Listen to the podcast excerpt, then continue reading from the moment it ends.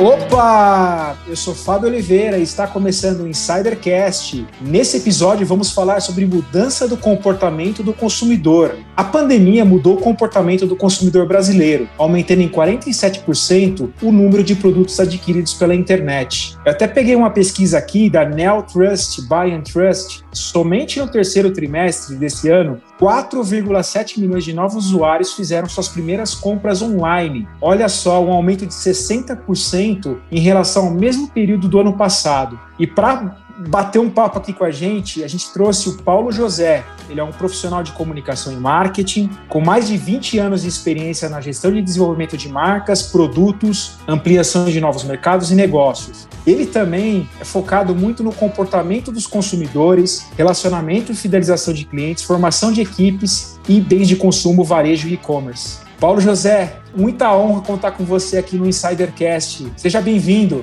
prazer é meu. Eu ouvi todos os episódios que vocês produziram, então, assim, vocês têm aqui de lado de cá também um admirador. Esse trabalho que vocês fazem é de ótima, ótima qualidade. Parabéns, viu? Parabéns mesmo e espero contribuir e fico contente em fazer parte de um episódio, né? Do Insidercast. Obrigado, viu, pelo convite. Paulo, muito feliz de você ser um dos, dos insiders, estar junto com a gente nessa jornada. Eu queria apresentar os meus dois outros companheiros de mesa. De mesa não, porque a gente está gravando esse episódio remotamente. Fica uma curiosidade para vocês, insiders, nesse período de pandemia. Queria apresentar, pedir um alô da Bar, da Bárbara. Oi, gente, tudo bom com vocês? Oi, Fá, oi, Cleiton, oi, Paulo, seja bem-vindo e muito feliz com esse seu retorno. Você é um dos nossos insiders, que orgulho. Cleiton, ligando a sua nave em Santos. Oi, Fábio, boa noite. Boa noite, pessoal. Boa noite, Bárbara. Boa noite, Fábio. Boa noite, Paulo. Que legal, né? Saber que um dos nossos convidados também acompanha nosso programa e gosta muito das informações. A gente faz com muito afinco e com muito carinho para sempre dar o melhor para a nossa audiência. Para começar, né? Queria fazer uma pergunta para o Paulo. Como é que as marcas elas podem aproveitar esse novo momento que está acontecendo? Por causa da pandemia, né? O consumidor brasileiro ele acabou adquirindo esse hábito de comprar pela internet. Então, assim, sintetizando a pergunta, como é que as empresas elas podem aproveitar esse novo comportamento? Que é do consumidor brasileiro comprando pela internet? Essa pergunta, inclusive, é, é muito boa, Cleiton, porque ela faz a gente refletir um pouco até de como as marcas estavam ou não estavam preparadas para o momento que a gente viveu em 2020 e está vivendo ainda em 2021 e talvez viva até o final de 2021 que é um momento de restrições de mobilidade, restrições de consumo e o quanto as marcas estavam preparadas ou não dentro da sua estrutura e também estavam preparadas ou não para se reinventar. Acho que o primeiro ponto quando a gente fala, quando eu ouço esse tema, é muito o quanto as equipes, as áreas, as lideranças, muitas vezes eu estou falando, quando eu falo liderança, muitas vezes de pequenas, médias, é, de grandes, médias ou até pequenas empresas, estão preparadas realmente para deixar de lado as suas verdades. Acho que esse é o grande dilema aí. Eu sempre vendi assim, sempre foi assim e funcionou assim. E não, eu não vou entrar num iFood para um restaurante. Eu não vou deixar o iFood pegar um pouco da minha margem. Eu não vou deixar, eu não vou tentar desenvolver um site para minha marca. Eu não vou trabalhar as redes sociais da minha marca. Então, quando a gente vê marcas que se despontaram, e a gente viu muitas marcas que se reinventaram, despontaram, cresceram até durante todo esse processo de pandemia, está muito nesse elemento chave do quanto você está realmente preparado para deixar de lado todas as suas verdades. Então, acho que esse é o primeiro ponto para mim que traz um pouco de elemento dentro dessa para dar essa sua resposta. Entrando um pouquinho mais na, no tema, eu acho que o, a grande oportunidade, eu acho que é de entender e usar os canais a seu favor. Nunca foi tão fácil usar os canais a seu favor. Então, hoje, quando você, se você tem uma paginazinha do Facebook com o Instagram, você abre hoje uma loja. É a coisa mais simples do mundo abrir uma loja. Eu fiz um teste outro dia, eu falei, eu vou abrir uma loja para testar. Até eu, eu, sou meio que autodidata nessas coisas. Eu, eu vou lá, leio, eu tento descobrir como que faz para falar é fácil ou difícil, eu estou falando besteira ou estou só ouvindo o que os outros me falaram. É extremamente simples abrir uma loja. Hoje, para sair vendendo, para sair vendendo, se cadastrar no iFood é fácil, se cadastrar na sua empresa numa plataforma. Eu tenho amigos que desenvolvem, é, tem site, tem empresas para desenvolvimento de site que doaram tempo, estão doando ainda tempo para desenvolver e-commerces. E isso é uma coisa que virou um mote. Então, a oportunidade é de se digitalizar e ficar no digital. Entender entender que o modelo do digital, o modelo de consumidor digital, ele é muito forte. Mas maior desafio, eu acho, em tudo isso é como você prepara o seu consumidor para se digitalizar. E aí eu acho que é a grande gap, o grande gargalo, porque poucas marcas estão preocupadas com isso. Que, que eu quero dizer com isso? Por exemplo, eu tenho uma loja, um restaurante super tradicional, eu tenho uma empresa que vende algum tipo de produto ou presta algum serviço, eu vou lá fazer um site, eu vou pôr na rede social, mas eu não ensino o meu consumidor a consumir dentro desse canal. Eu simplesmente acredito naquele ditado, não sei se vocês já assistiram aquele filme do Kevin Costner, O Campo dos Sonhos, que ele fica ouvindo uma voz, se você construir, eles virão, se você construir, eles virão. A ideia é que ele construa um campo de beisebol no meio do milharal dele, destrua todo o milharal dele, e se ele construir, os grandes jogadores de beisebol vão aparecer lá. Ele fica com isso na cabeça. E acho que muitas pessoas hoje vão nessa vibe de vem na TV, ouvem amigos, leem matérias falando, não, eu tenho que pôr a minha loja no Instagram. E simplesmente acha que se construir uma loja no Instagram, os consumidores virão. E não é assim. Então, existe uma, um trabalho muito grande de relacionamento e de proximidade Muitas vezes a pessoa liga para a marca, ou vai até o restaurante, ou vai até a sua loja, e você precisa fazer uma educação dessa pessoa, você precisa preparar essa pessoa. E gastar energia e tempo, que muitas vezes a palavra certa eu falei até errado, nem é gastar, é investir energia e tempo. Esse investir energia e tempo para aumentar e melhorar o conhecimento dessa pessoa. Para você ter uma ideia, recentemente a gente tem, eu tinha um, tinha um, tinha um app que eu estava trabalhando junto com algumas pessoas e eu achei maravilhoso, porque o, um consumidor mandou uma mensagem de áudio no WhatsApp de um vendedor falando: Eu quero comprar pelo app, mas eu não tenho a mínima noção de como faz isso. O app, para o desenvolvedor do app, era maravilhoso, funcionava, tudo maravilhoso. O, o do app, aquele cara que faz o. Para quem não sabe, o UX é a pessoa que é dedicada à experiência de uso, falou: não, nosso app é maravilhoso, tudo funciona, toda a estratégia estava linda. Um usuário como eu ou vocês pegarem o app, vocês já estão acostumados, vão lá, pá, pá, pá, comprei. Era, seguia todos os moldes de um app. Mas esse senhor, ele não tinha a mínima ideia como fazia. Então, prova que nenhuma estratégia está preparada para uma pessoa que nunca fez isso antes. E o que, que a gente fez? A gente gravou um vídeo no WhatsApp, um vídeo no WhatsApp, ensinando ele a usar e fazer a compra. Então a gente não foi lá fazer para ele a compra, não tentou achar um artifício, porque o jeito, muita gente fala, ah, não, eu vou dar um jeitinho, eu vou fazer a venda para você de outro jeito. Não, vamos ensinar ele a fazer a compra pelo app. Vamos criar um vídeo autodidata. Então acho que é muito de como você dedica energia. Eu acho que a maior parte das pessoas não dedicam energia nesse pequeno elemento, que é ensinar as pessoas a consumir também. Ah, eu estou no iFood. Imagina assim, se uma pessoa de um pouco mais de idade só ouve do restaurante que ela pedia comida por telefone todo dia, falando, eu estou no iFood e ela não tem nem iFood no celular. Então, assim, acho que precisa dar. É, a pedagogia não é só da plataforma, a pedagogia também são dos, dos players que começam a vender nessas plataformas, eles precisam ensinar, e eu acho que essa é a grande oportunidade, porque eu vejo que a digitalização não vai voltar atrás. Esse é um grande aprendizado. Você pode. Eu assisti todas as palestras da NRF, que é uma grande feira que acontece em Nova York. Esse ano foi digital, que é focada em varejo. Eu vi outras palestras também focadas em serviço. A digitalização chegou para ficar. Nunca se vendeu tanto no e-commerce. Vocês trouxeram alguns artigos aí super interessantes falando isso. Nunca foi tão forte a digitalização. O brasileiro, para usar até os fundos assistenciais, teve que se digitalizar teve que baixar app, teve que aprender como faz isso, como faz cadastro. Então o brasileiro se digitalizou à força, mas ele se digitalizou. E agora não tem mais volta. Agora, as marcas que optarem por não se digitalizar, bem, a gente sabe que é uma escolha. E talvez elas continuem sobrevivendo, mas a palavra certa é seja sobrevivência, porque o brasileiro descobriu da facilidade. Não quer dizer que o físico deixou de existir e nem vai, mas quer dizer que o digital, a conveniência do digital não tem mais volta. E passando por essa digitalização, Paulo, faz parte das empresas essa aposta na qualidade da comunicação, até para poder ensinar esses caminhos, né, do, ao, do e-commerce, enfim, mas, além disso, você acha que trazer uma comunicação mais próxima do dia a dia desse consumidor, tá ali próximo, investindo nessa qualidade de comunicação, é uma ferramenta efetiva também para esse novo consumidor que está chegando e para fidelizar esse consumidor que ainda está se adequando ao digital? Eu acho que sim, eu acho que a comunicação é, ela é muito negligenciada por algumas marcas.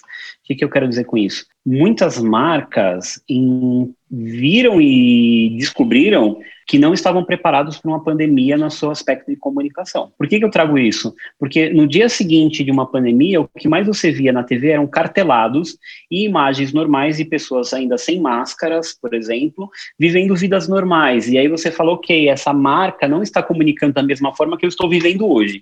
E quando uma marca deixa de comunicar o meu, a minha vida, o meu momento de vida, ela começa a se desconectar da minha, da minha essência, começa a se desconectar do que eu estou vivendo, começa se desconectar de mim, então, dos seus consumidores. Então, acho que assim, as marcas tentaram e tentam ainda. Vocês podem ver, eu acho que hoje, nove em cada dez comerciais na televisão possuem o quê? QR Code. Mas ninguém ensinou a usar o QR Code. Ninguém ensinou a usar o QR Code. É sério isso. Não, nem todos os celulares são iPhones que, quando você aponta a câmera do celular para a tela, ele lê o QR Code. A maior parte dos celulares do brasileiro hoje são Androids. E os Androids não fazem isso em toda a sua totalidade. Alguns fazem, outros não. Outros você tem que baixar um app de QR Code e simplesmente acham que colocar um QR Code lá, tudo vai funcionar. Então, existe, e aí, o, o pior, não sei se vocês sabem, mas até pouco tempo, as próprias emissoras proibiam falar iPhone e Android. Tinha que falar da sua, do seu celular. E não, e é diferente, inclusive, do iPhone e do Android. Então, acho que assim, existe um, uma questão de como você conta essa história, você comunica. As marcas tiveram que se reinventar. Óbvio, as marcas adoram fazer Ctrl-C, Ctrl-V. Ah, eu vi isso, eu quero fazer. Porque, no fundo, nos bastidores, tem diretores que estão vendo o seu concorrente fazendo isso, eu falo, eu quero fazer igual. Por que, que o fulano pôs o QR Code e as nossas comunicações não têm QR Code? Por que, que o fulano está vendendo no Instagram e eu não estou vendendo no Instagram? No final é isso. É, é, é vaidade, é ego, rola tudo isso muito na, nas esferas ali dos bastidores de qualquer grande, média e pequena marca. Mas o grande problema aí que eu acho que pode ser facilmente solucionado é olhar como a comunicação como uma força útil. Que, que é uma força útil para essa revolução? A primeira marca que ensinar a minha avó a usar um QR Code, ela vai ganhar mais o coração da minha avó e o meu do que qualquer outra marca. Mas as marcas preferem falar sobre a oferta de produto, contar sobre tudo que ela está fazendo e no final falar, olha o QR Code. Então, existe um, uma falta, acho que ainda, de um olhar para o consumidor como ele é, para o consumidor brasileiro da forma como ele é. O brasileiro ele está sendo forçado a se digitalizar, mas não se digitalizou. Não sei se vocês lembram, há três anos atrás, quando a Globo decidiu pela primeira vez colocar a presença dos telespectadores gravando seus vídeos para mostrar um pouco dos retratos do Brasil. Tem um vídeo icônico que é do William Bonner ensinando as pessoas que não eram para gravar assim, era para gravar assim. E estava ensinando que era vertical e horizontal para o brasileiro. William Bonner ensinando que isso aqui é horizontal, isso aqui é vertical, para mandar o vídeo para Globo tinha que ser assim. E, e isso no, nos primórdios há três anos atrás. Não era, não é mais que isso, três, quatro anos atrás. E o William Bonner tem esse vídeo dele ocupando um espaço que é um dos mais caros da televisão brasileira, que é o Jornal Nacional, explicando o consumidor a usar, porque simplesmente a Globo errou. A Globo achou que foi falar assim: vamos por um vídeo mandar para as pessoas mandarem os seus vídeos, só que eles receberam todos os vídeos na vertical. E aí que eles tiveram que gastar toda essa energia. Então, eu acho que, assim, aprender em cima disso é, é essencial. Entender que o consumidor não sabe do que você está falando. E aí que mora o problema, porque a maior parte dos executivos de marca, executivos de publicidade, eles não. É, falta um pouquinho de se colocar no papel do consumidor que vai estar tá lá recebendo a mensagem, porque Hoje, o mundo do marketing, ele é muito envolto ao briefing, o que, que o meu cliente quer vender, como ele vai aprovar, o que ele não vai aprovar. E quando você está dedicado de mais energia para um briefing, eu odeio briefing, inclusive, só uma aspas aqui, odeio briefings. Quando você dedica de mais tempo para um briefing e muito menos tempo para entender realmente qual é o problema, você cai nessas armadilhas e simplesmente colocar um QR Code lá e achar que campo dos sonhos, você construir, eles virão. Então, acho que o papel da comunicação é educar. Eu acho que a primeira palavra, assim, comunicação de qualquer marca é educar.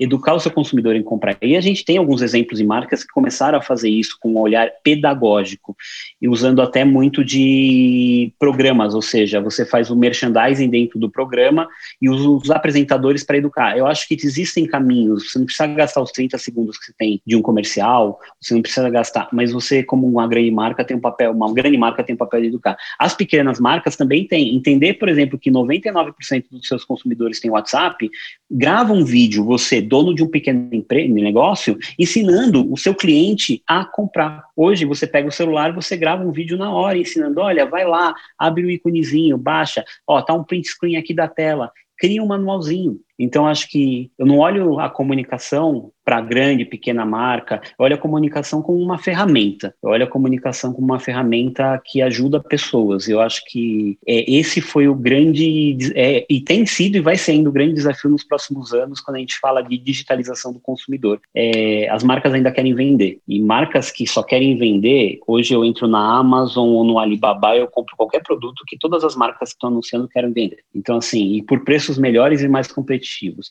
Então, eu não sei se é a forma certa de se conectar com pessoas, seja pelo preço, mas eu acho que a forma certa é você começar a tentar educar, ensinar, aprimorar e dar, empoderar essas pessoas para elas olharem e falar: eu aprendi. Talvez ela não compre para sempre com você, talvez ela não compre todos os produtos com você, mas vínculos que você cria com pessoas nesses momentos são eternos. Paulo, você falou de uma coisa muito interessante do QR Code. Realmente, todo mundo está usando o QR Code, mas nunca ninguém explicou como se utiliza o QR Code. E vem uma, um fato na minha memória do meu afiliado, que é meu sobrinho também, desde pequenininho, ele pegou um iPad, recém-nascido praticamente. Ele dava o zoom com o dedinho dele, assim, e passava as fotos. E logo menos ele já estava usando o QR Code.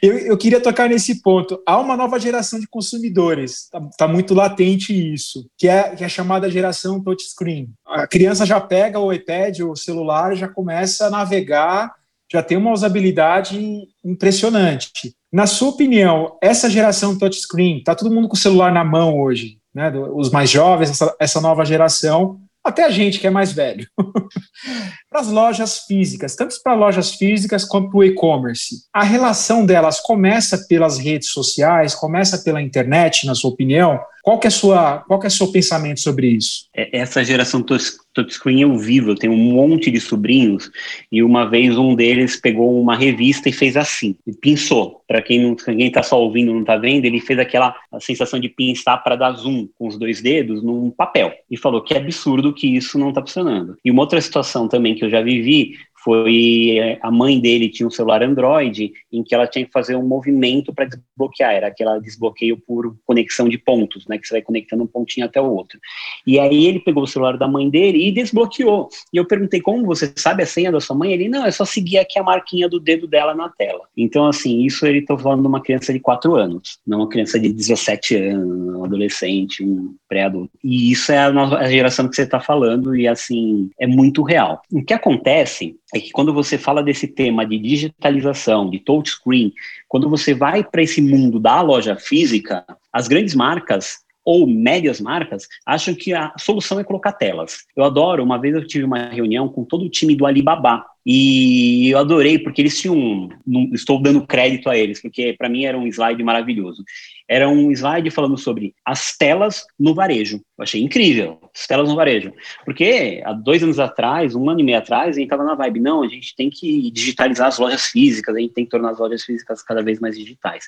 E quando você fala tornar as lojas físicas digitais, você vai falar, você vai ouvir 90% das pessoas mentalizam que eu tenho que ter um monte de tela na minha loja. E aí o slide desse do Alibaba, voltando só no Alibaba, era, um, era dizendo assim, telas em lojas existem para três coisas. Ficarem desligadas, telas azuis do Windows ou empoeiradas. E então ele tinha três telas assim, elas todas desligadas, porque ninguém interage com as telas azuis do varejo. Então, o que, quando você fala de digitalização e até de telas, eu sempre falo, a gente já tem uma tela na nossa frente, tá aqui. Essa é a primeira tela e uma das únicas telas que você precisava ter no varejo. Hoje, se você vai numa farmácia, você é obrigado a interagir com telas, por exemplo, para avaliar como foi a experiência. Mas, ao mesmo tempo, eu estou pagando com uma tela. E por que não, após eu pagar com essa tela, pelo próprio app de fidelidade, já não vem para avaliar? E para que, que eu preciso ter mais uma tela para tirar o dedo da minha tela e pôr na tela deles? E, inclusive, ainda mais no momento de Covid que a gente está vivendo, que eu, quanto menos eu tocar nas coisas da loja, melhor. Então, o olhar, quando eu olho para essa questão da geração touchscreen e da digitalização do, das lojas, dos pontos físicos, é que as lojas devem entender que as pessoas já entram, frequentam e saem da sua loja com uma tela no bolso ou na mão. Então esse é o primeiro ponto. Que você dizer que aquele produto está mais barato, não, não necessariamente, porque as pessoas pesquisam na hora se está mais barato ou não. Todo mundo pesquisa na hora, porque o maior comparador de preço está na sua mão, na hora. E isso é uma das verdades que muitas vezes o varejo ainda não percebeu. Agora, a entrada das pessoas, a gente chama até, chama até de ROPO, né, que é Research Online Purchase, Purchase Offline, que é o ROPO, ROPO. É a pessoa que pesquisa online e vai até a loja física. Esse número, antes da pandemia, estava crescendo em casas de dois dígitos a cada mês, de pessoas que estavam pesquisando no digital e indo para a loja física para consumir. O mais chocante é que continuou durante a pandemia e aumentou mais ainda, a três dígitos em percentual, a proporção de pessoas que pesquisavam no digital e iam para a loja física. Então a gente está falando de 160 e poucos por cento de pessoas que estavam lá de crescimento é, mês versus mês, é, de estavam pesquisando no digital. Então, só prova que o digital ele tem que estar tá muito bem preparado.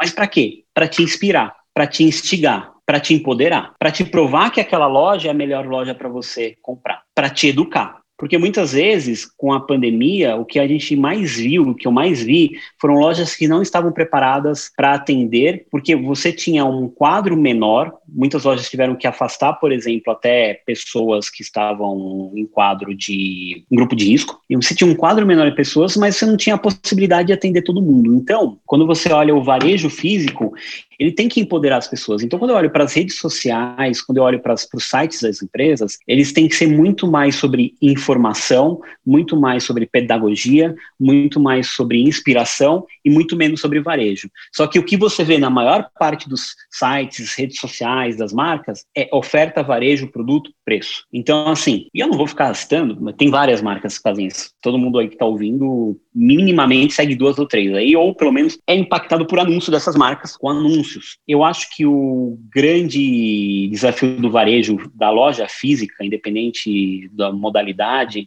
é entender como eu crio uma experiência memorável dentro da loja, com o consumidor que já chega com a tela dele. Como eu crio uma experiência que ele pode interagir. Essa loja não existe mais, mas eu achava que era uma loja incrível. Ela era num shopping em Campinas, no Iguatemi Campinas, que era da Billabong. Ela já fechou, mas na época era a primeira loja com uma provocação totalmente digital e a provocação digital deles era muito sobre use seu celular, use seu celular para realidade aumentada, use o seu celular para entender como a loja funciona com seu celular. Então, tudo era feito na base do seu celular.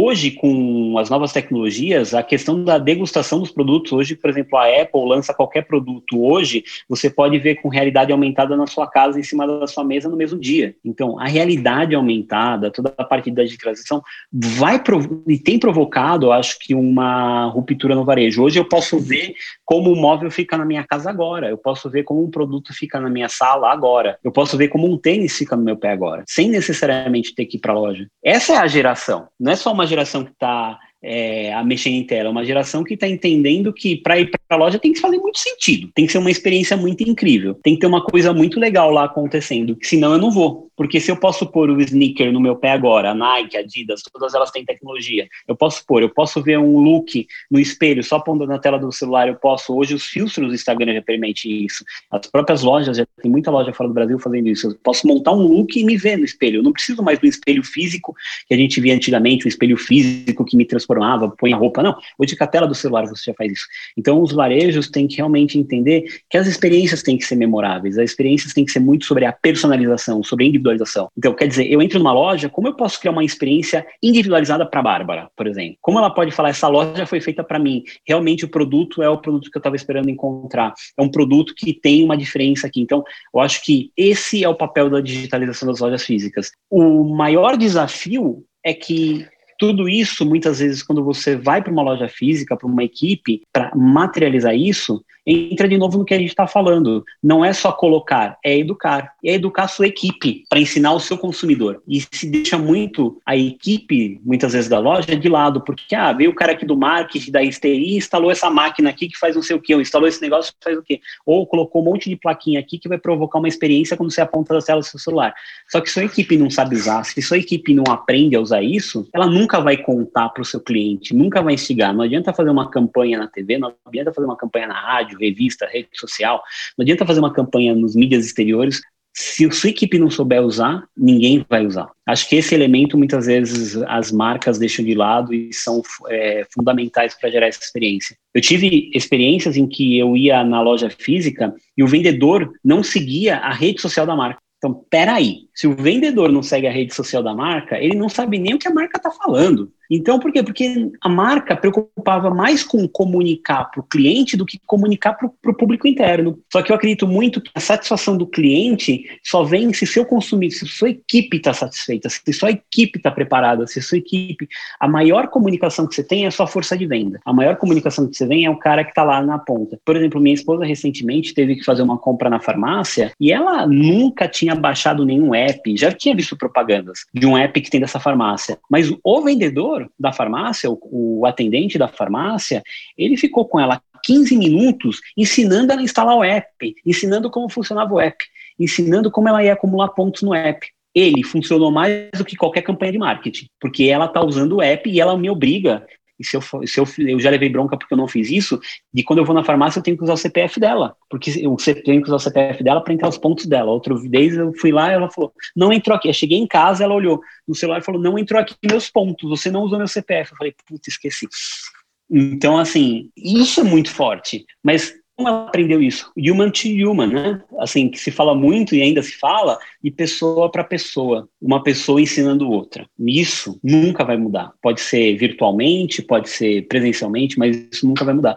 Então, eu acho que assim, a grande chave da digitalização, é óbvio, as empresas são super criativas e vão continuar fazendo coisas incríveis, mas é necessário preparar a equipe para essa digitalização, é, é necessário formar a equipe, é necessário não levar isso como uma obrigação, mas como algo fã, algo que vai gerar um resultado para eles diferente. A minha esposa prioriza essa farmácia porque ela ganha pontos hoje. Quer dizer, fidelidade, mas não foi a campanha da TV, porque foi engraçado, porque essa campanha já estava passando algum tempo na TV e a gente só foi ver depois que o cara, o vendedor ensinou para ela. Ela falou: olha, aquele programa de fidelidade que você se cadastrou hoje na farmácia. Quer dizer, viu que a comunicação não foi linear, como se coloca naqueles funis de venda, que eu odeio aquilo. Aquilo não é real, tá? Quando o pessoal fala assim, um funil, a estratégia de funil, porque você primeiro precisa conhecer, isso não é real. A experiência não funciona como um funil. A vida real não é funil. A vida real, por exemplo, para você comprar um celular, não é funil. Primeiro você não olha na mar, não, na campanha da TV, para depois ir na loja de se gostar o produto. Pra... Não, primeiro você vê seu amigo com o celular novo e fala, deixa eu provar, deixa eu ver, o que, que você achou dele? Então você já quebrou toda, você fez toda uma ruptura desse funil. E é isso que ele fez, ele fez uma ruptura do funil, funil porque ela conheceu o programa pela TV depois de já ter instalado por um vendedor. Então acho que eu vejo o ponto de venda nesse papel. Não sei se eu, eu sei que eu me estendi, aí a gente pode cortar depois, vocês cortadinhas. Não, imagina cortar o quê? Esse vendedor aí ele tem que ser promovido porque ele fez o que a maioria das marcas não fazem hoje em dia. É, até vou pegar esse exemplo do vendedor e voltar umas duas casas pelo seguinte: você foi cirúrgico na parte que você falou que comunicar é educar as marcas elas ainda não entenderam que elas precisam realmente educar o seu consumidor. Elas não entenderam porque elas talvez não tenham percebido algo que é extremamente simples, que é o seguinte, né? Quando você educa alguém, você está a um passo de fidelizar aquele cliente. E é muito fácil fazer isso, né? Você deu o exemplo do QR Code, você deu o exemplo do, do aplicativo, que um atendente. Cara, quanto será que a marca não gastou numa campanha de televisão? E quanto será que a marca não gastou para dar um treinamento de, sei lá, seis horas uma equipe de vendas fazer. É muito mais barato você treinar os seus, os seus funcionários. E olha que coisa bizarra, né? Você falou isso do outro caso do funcionário que ele nem seguia a página da loja. Isso acontece muito. Muitas marcas não treinam o básico, que são os seus funcionários. Então, se você tem educação funcionário, como é que você vai educar seu cliente a consumir a sua marca? Outra maneira também de fidelizar o cliente, agora já entrando um pouco na, no tópico da pergunta, é o seguinte, né? Através do seu propósito. Porque propósito nada mais é do que a intenção genuína de fazer algo. E quando a marca ela tem muito clara qual é o seu propósito, qual é a sua intenção genuína de fazer algo, aquilo torna a, mar a marca algo extremamente individualizado. Né? Se uma marca tem um propósito, um propósito de marca, ela se torna uma marca totalmente individualizada. E isso torna muito fácil você fidelizar o cliente. É, Paulo, minha pergunta é a seguinte: o que é propósito de marca, na sua opinião? E como construir esse pilar com comunicação e marketing? Boa pergunta, porque ela é densa. Eu digo densa, sim, porque ela, ela tem, tem uma substância.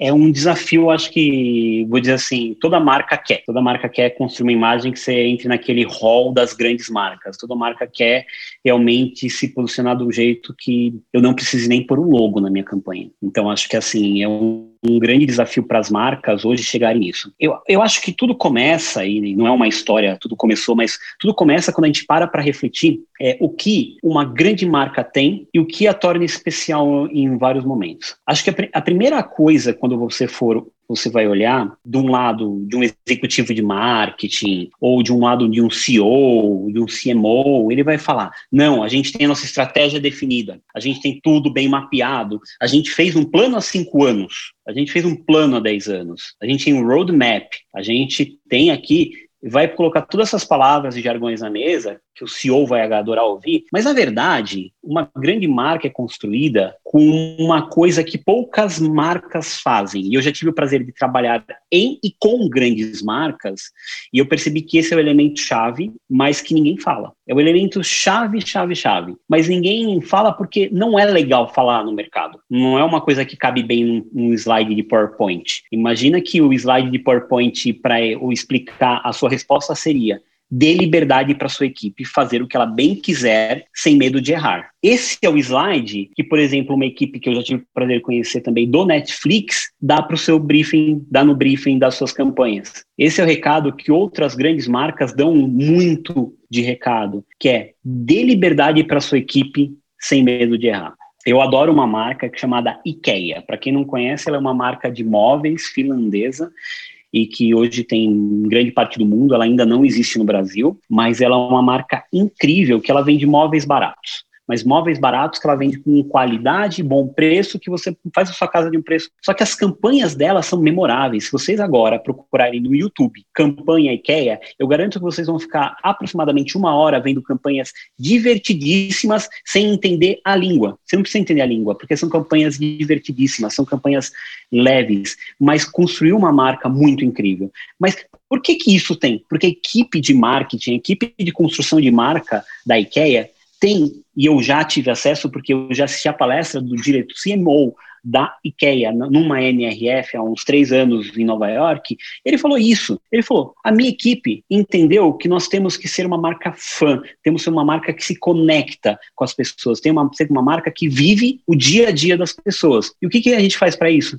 Deixa as pessoas contarem essas histórias. Não existe um briefing amarrado, não existe nada muito estruturado. Não sei se vocês acompanharam todo esse buzz que teve do Bernie, do Bernie Sanders nos Estados Unidos, na posse do Biden, em que ele estava lá com a luvinha dele, com a máscarazinha dele. A IKEA lançou uma semana depois a cadeira do Bernie Sanders no site dela, com umas luvinhas de churrasco em que era para você montar o look, ou seja, ela estava oferecendo o produto e o complementar para você montar o look. E isso é uma puta sacada. Isso é uma sacada muito simples, muito fácil de fazer, mas que mostra um pouco de como a marca pode começar a levar o seu propósito, pode começar a levar o seu olhar de construir uma relação com as pessoas. E aí, tentando até responder um pouco mais em profundidade essa resposta, quando uma marca tenta desenvolver um propósito, a primeira coisa que ela faz é com, com de verdade, tá? Assim, é, é vida real de participando de várias marcas e já tendo visto isso de um lado, de vários lados, porque eu já trabalhei em instituto de pesquisa,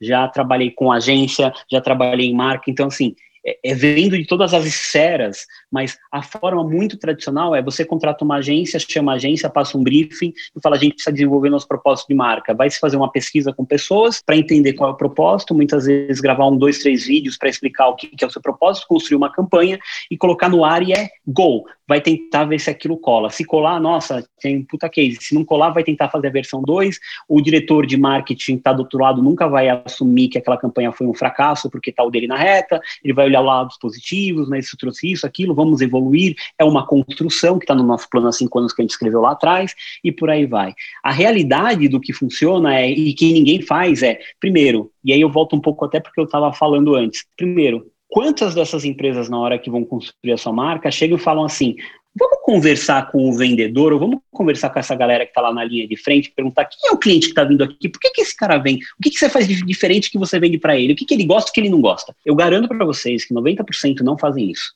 Em nenhuma área. Exemplo, a gente foi fazer recentemente um programa de benefícios para os colaboradores, e eu olhei para minha equipe e falei, de boa, faz uma coisa, em vez de você ouvir o RH, vai na loja conversar com os vendedores, o que, que eles querem receber, porque o RH disse o seguinte, vamos dar um voucher na loja para comprar produtos de decoração e construção, vamos dar um voucher de 10 mil reais para o vendedor que tiver a melhor performance. E os vendedores responderam, eu não vou fazer nada com esse voucher, porque eu não tenho dinheiro nem para reformar a minha casa, eu tenho que pagar mão de obra, não é só por produto aqui, sabe o que eu queria ganhar? Um voucher de supermercado. E isso foi escutando a equipe, foi uma das campanhas que teve mais maior sucesso de venda. Por quê? Porque eles queriam ganhar o voucher de 10 mil reais em supermercado. Pô, você ganha um voucher de 10 mil reais em supermercado, cara, você não compra o, o mantimento, você compra a TV que tá lá vendendo no mercado, você compra a geladeira que você queria trocar na sua casa, você compra o fogão.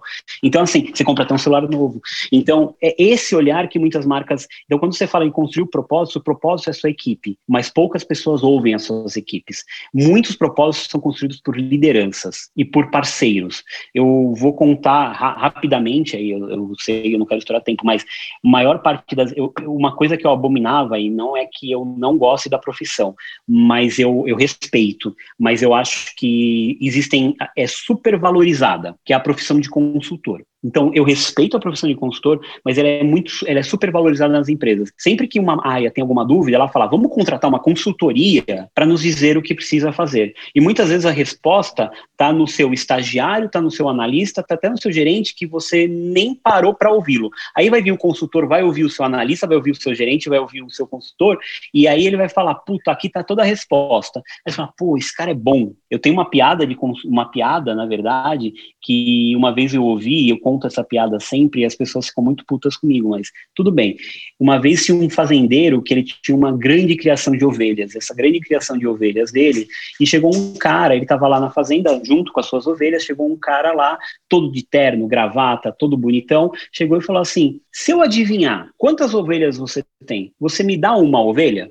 Cara, o fazendeiro, falou: pô, esse cara chegou aqui, tá, mais que isso, se você adivinhar, eu te dou uma ovelha e te dou um cheque de 10 mil reais. Aí o cara lá olhou, olhou, olhou, o cara de gravata falou: Você tem tantas mil ovelhas. Aí o fazendeiro falou: Olha, você acertou. Pode escolher a ovelha que você quiser, e além disso, está aqui o cheque. Aí o fazendeiro falou: Vamos fazer diferente? Se eu adivinhar a sua profissão, você me devolve a ovelha e me devolve o cheque de 10 mil reais e me dá outro cheque de 10 mil reais? A pessoa falou: Devolvo, faço, fechou. Aí ele nem pensou, ele falou: Você é consultor. Aí ele falou: É, sou consultor, tá aqui de volta a sua ovelha, mas como você adivinhou? Porque só porque eu tô de terno, gravata? Ele não. O fazendeiro respondeu: É muito simples. Você chegou sem eu te chamar. Eu não te chamei você chegou aqui. Você me contou uma coisa que eu já sabia, que é a quantidade de ovelhas que eu tenho. E você não entende nada do meu negócio, porque isso aqui que você pegou não é minha ovelha, é um cachorro. Então, assim, maldades à parte, eu conto essa piada para consultores só para quebrar o gelo, mas maldades à parte, é isso que muita empresa faz para escrever seu propósito. É muita empresa vai nesse sentido, de contratar pessoas de fora para contar o que muitas vezes a sua equipe já sabe. Então, acho que tá aí o grande dom de empresas que fazem bem e fazem direito. Essas empresas muitas vezes escutam muito as suas equipes, dão muito poder para suas equipes. A maior parte dos cases que eu tive o prazer de conhecer de grandes campanhas foram feitas por equipes, não por parceiros. Foram feitas por ideias de equipes, foram feitas por equipes.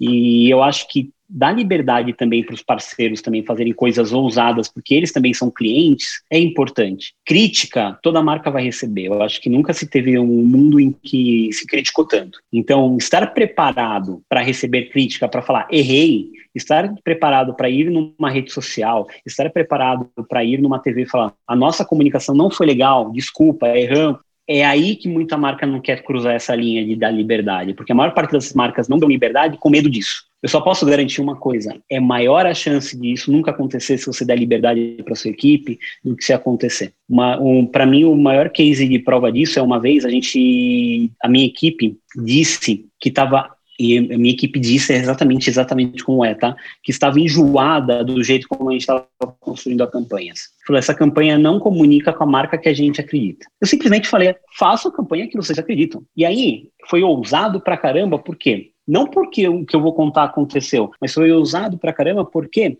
foi a primeira campanha do grupo. Eu não sabia, da, era, um, era um grupo multinacional, primeira campanha do grupo, e eu não sabia que era com dois rapazes se beijando na TV, um casal de homens se beijando na TV. Eu não sabia que tinha sido, e a equipe falou: a gente precisa provar isso, mostrar isso para as pessoas. Bem, foi a campanha com maior índice de venda dessa categoria na época. Foi a campanha com maior índice de venda. Bateu todos os recordes de venda. Só que aí teve um cara, e aí que eu falo que você tem que estar preparado, porque a ideia do briefing não foi minha. Paulo, você teve alguma coisa. Não, mas eu, eu quando não foi minha, mas eu apostei junto com eles.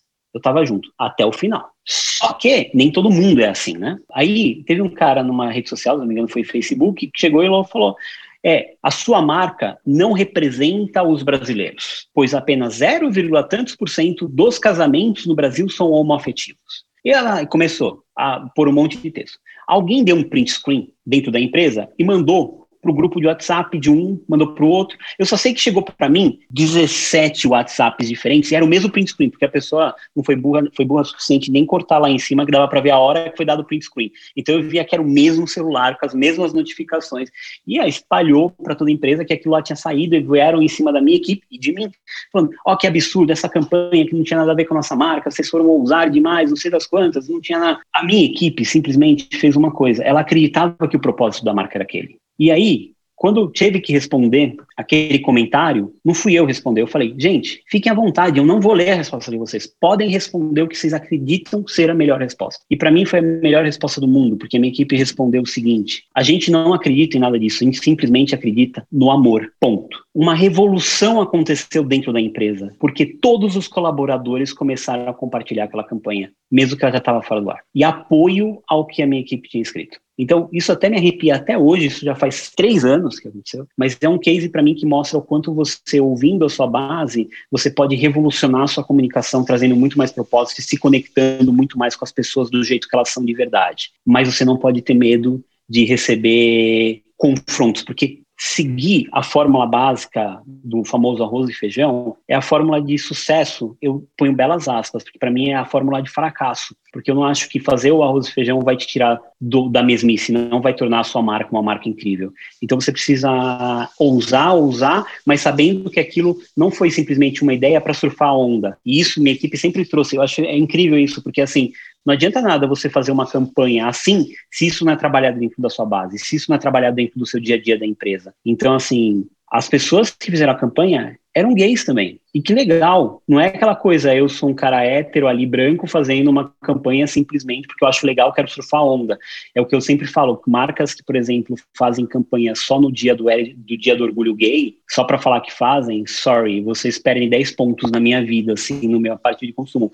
Porque as pessoas nunca, como antes, começaram a acompanhar e entender se aquilo lá é só uma campanha de marketing ou aquilo faz parte do propósito da empresa, se aquilo é contado o ano inteiro. Então, isso foi uma coisa muito forte para para falar. Por exemplo, a gente começou antes de falar sobre o aspecto de falar sobre o público negro, Black Lives Matters, por exemplo, que a gente entrou no Thursday Black, por exemplo, quando teve lá Thursday Black, a gente tinha, a gente tem talks com a Ale Costa, por exemplo, falando de negritude, falando de negros produzindo arquitetura. Então, se você olha os feeds da marca, você não vê pessoas brancas, você vê pessoas de todos os gêneros, todas as raças, todas as formas. E aí muitas marcas sofreram isso. Quando foram lá falar, e a gente acompanhou a repercussão, por exemplo, disso, muitas marcas sofreram porque quando elas foram lá postar, as pessoas foram em cima e falaram, mas você nunca postou ninguém negro no seu feed, olha lá. Então, é aí que tá. Então, construir propósito é assim. E aí, primeiro começa, vamos lá, primeira hora é começar. A sua equipe traz o Brasil de verdade? A sua equipe é brasileira? A sua equipe representa o brasileiro? Porque acho que é o primeiro ponto que você precisa refletir. E aí depois, porque a maior parte do que a gente está falando aqui vai ser muito refletido depois no dia a dia. Por exemplo, um executivo de marketing vai poder falar, pô, vamos por uma campanha assim no ar, assim, assim, assado, porque eu vi lá no Insider.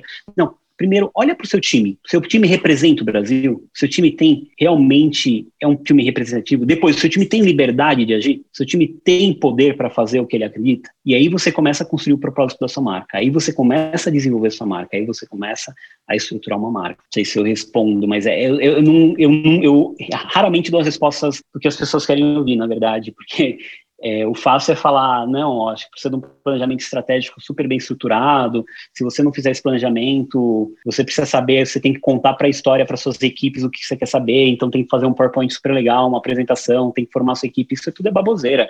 A equipe vai sair do dia que você fizer a apresentação, não vai lembrar metade dos slides que você apresentou, talvez lembre de como você começou e como você encerrou. Ninguém lembra. Então eu sou um cara anti-PowerPoint, eu, eu sou.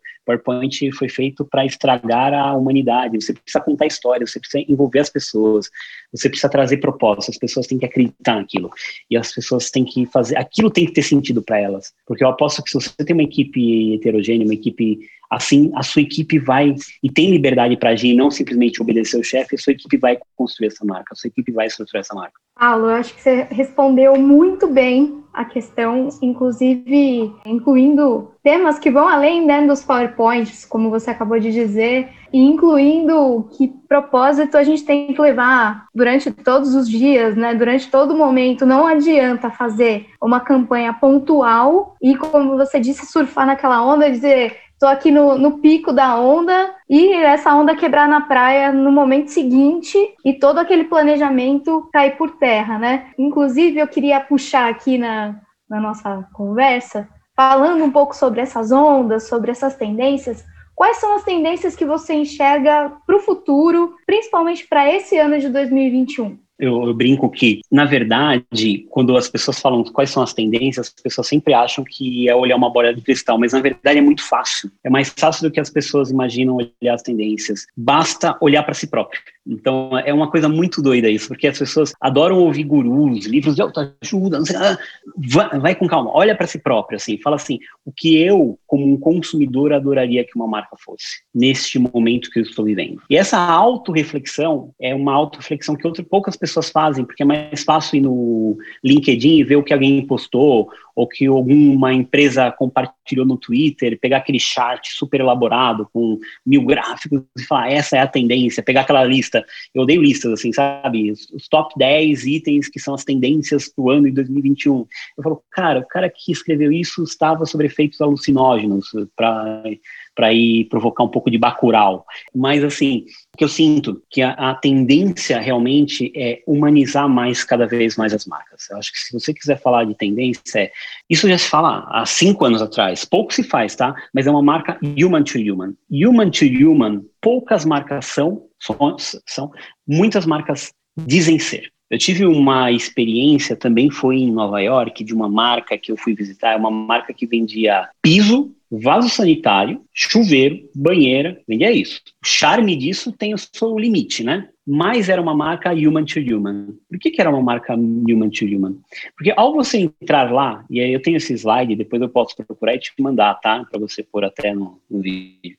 Ao entrar lá, na porta, estava assim: nosso horário de funcionamento é de segunda a sexta, das 10 às 17 horas, aos sábados, tal dia, e, sabe, o horário tradicionalzinho que você tem lá, aquele horário super tradicional que você vê, aquele horário super tradicional que você vê em qualquer loja. Mas, aí aí que tá o human to human. No final, embaixo estava. Mas, se, esse, se esses horários não funcionarem para você, aqui está nosso WhatsApp. A gente pode vir a qualquer hora, pois nós amamos desse lugar. E eles abriram a qualquer hora, porque eu fiz o teste. Eu, no domingo, mandei um WhatsApp, eu estou aqui na porta da loja, o rapaz olhou e falou, em 15 minutos eu estou aí. Tem um café aí na frente, se você... Olha que incrível, tem um café aí na frente, se você falar que vai frequentar a gente, o seu café é de graça, espera por mim que eu estou chegando aí. Isso é human to human. Isso começa a mudar a sua experiência. Então, não é sobre programa de fidelidade o futuro, não é sobre digitalização, mas é como eu transmito a essência e com empatia e crio essa empatia da minha marca para com as pessoas. Dizer que na TV ou em qualquer comercial que você vê hoje,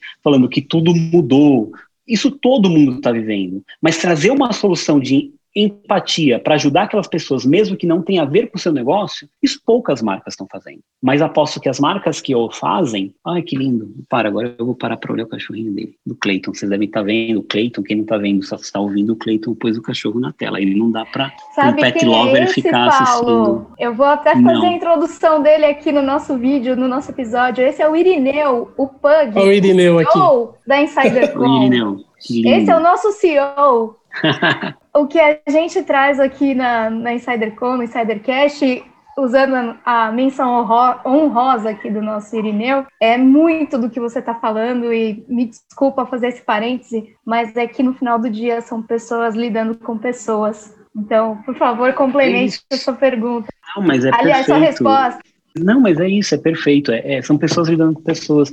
E eu acho que quanto mais as marcas entenderem que os desafios das pessoas hoje estão. A cabeça da pessoa hoje está assim, sendo bem honesto, porque olha para mim, eu não vejo a hora de sair de casa. Eu estou em casa, eu tenho que sair de casa com máscara. Eu não vejo a hora de sair de casa. Não vem falar agora na TV que ah, a gente está vivendo um novo normal. Venha no shopping, venha curtir, porque a gente está seguindo todos os protocolos de segurança. Isso não é ser empático, isso não é ser humano, isso não é proximidade. Proximidade é outra forma. Como você cria soluções para as pessoas sentirem um pouco melhor? Como você se conecta nessas pessoas? Como você começa, ao invés de no seu Instagram da sua marca, de um exemplo de um shopping, querer ficar falando das ofertas ou das promoções que você vai ter lá na loja, como você começa a entender que as pessoas estão com seus filhos em casa? Como você, você entende que o seu lugar, que era um shopping, era o lazer das crianças, muitas vezes, de algumas famílias em áreas urbanas? em metrópoles, e como você começa a transportar, como você, como marca, pode levar um pouco do entretenimento e lazer e ensinar como os pais lidarem com essas situações, como você traz outras situações, como você começa a ajudar. Isso muda tudo. Isso conecta marcas. Não quer dizer que a pessoa só vá nesse shopping pro resto da vida, mas esse shopping passa a ter um outro papel na sua vida. Então, quando eu olho sobre tendências para o ano de 2021, talvez até para o ano de 2022, eu olho, olho para isso. Marcas que realmente entenderem os desafios dos seus consumidores, entender os desafios de pessoas e se colocarem como também pessoas e não como marcas em todas as plataformas de comunicação, de interação, de venda, de oferta de serviços e tentarem achar caminhos para que ajudem os desafios que essas pessoas estão vivendo, porque talvez tudo bem daqui a pouco, eu rezo para isso, a gente não está vivendo mais uma pandemia, mas os outros desafios existirão. Existirão outros desafios. As pessoas, as melhores marcas, e por isso que nasceram as startups, são marcas que, de forma muito simples, resolvem problemas. Resolvem problemas do jeito que grandes marcas não conseguiram. E por que que grandes, pequenas startups viram unicórnios do dia para a noite? Porque Simples assim. São pessoas que estão lá fazendo, são as pessoas que estavam vivendo aquele problema. Então, a chave do sucesso aí? As pessoas que estavam vivendo aquele momento foram as que abriram a startup e falaram: pô, eu preciso solucionar esse problema, isso me incomoda e eu vou achar um jeito de. E aí que está a grande chave de tendência, na minha opinião. Não é, eu adorei porque eu vi outro dia a resumo da NRF, que é essa Feira Nacional de Varejo. Ah, o varejo físico não vai morrer, bela tendência, eu não estou sendo, tá, tem uma dose de ironia aqui enorme no que eu estou falando, tá? O varejo físico não vai morrer, o varejo físico vai ser uma grande suporte para o varejo digital, essas são as tendências de quem assistiu a NR, vai ser o grande suporte e a gente tem que começar durante os próximos anos a seguir mais medidas de proteção e de segurança nas lojas físicas. É, é sério, isso para mim não é tendência, isso é realidade. Isso assim é realidade. Agora, quando a gente fala de tendência de construção de marca, é olhar para tudo isso e falar assim: tá, eu como marca preciso entender e preciso ser cada vez mais empática. Eu, como marca, tenho que entender que não existe mais marca que não se posiciona politicamente, não existe mais marca que não se posiciona sobre o desmatamento de uma floresta, não existe mais marca que não se posiciona sobre racismo, não existe mais marca que não se posiciona sobre gênero, não existe mais marca que na sua diretoria só tem homem, não existe mais marca que na sua diretoria só tem uma mulher. Não existe mais marca assim. Não existe mais marca que não se posiciona, não tem, não existe mais espaço para essas marcas. Isso vocês podem ter assistido o Big Brother, mas o Big Brother acabou de começar, para quem está acompanhando e está gravando, e já é um Big Brother totalmente diferente. Eu disse outro dia que o Big Brother virou o debate no Twitter foi pro Big Brother, porque o Big Brother está um Twitter. Quem tem conta no Twitter sabe do que eu estou falando, assim, o Big Brother virou um Twitter. Então, por quê? Porque esses assuntos que eu falei agora há um minuto atrás são todos assuntos muito bem explorados no Twitter. São demasiadamente explorados, com pessoas muito inteligentes discutindo esse tema, tirando os robôs de alguns líderes. Parei minha, meu, meu lado político, não vou começar no lado político. Mas, e esse, esses temas só mostram que o comportamento social mudou. Não é mais você entrar no. E eu gosto do Big Brother, porque ele é um grande laboratório ali, mas não é simplesmente chegar e falar, ah, festa, é, festa, vamos pro churrasco, vamos fazer balada. Não. Ontem o tema era sobre gênero, fortíssimo assunto lá dentro. Pessoas chorarem, de terem pedir desculpa, de falar, cara, eu vou sair da casa que eu não estou me sentindo bem. Então, assim, isso é muito forte. E isso é que qualquer marca que hoje queira se comunicar, essa é a tendência. A marca precisa entender: esse é meu mundo, esse é o mundo que eu vivo. Eu não posso mais achar que eu vivo nessa bolha.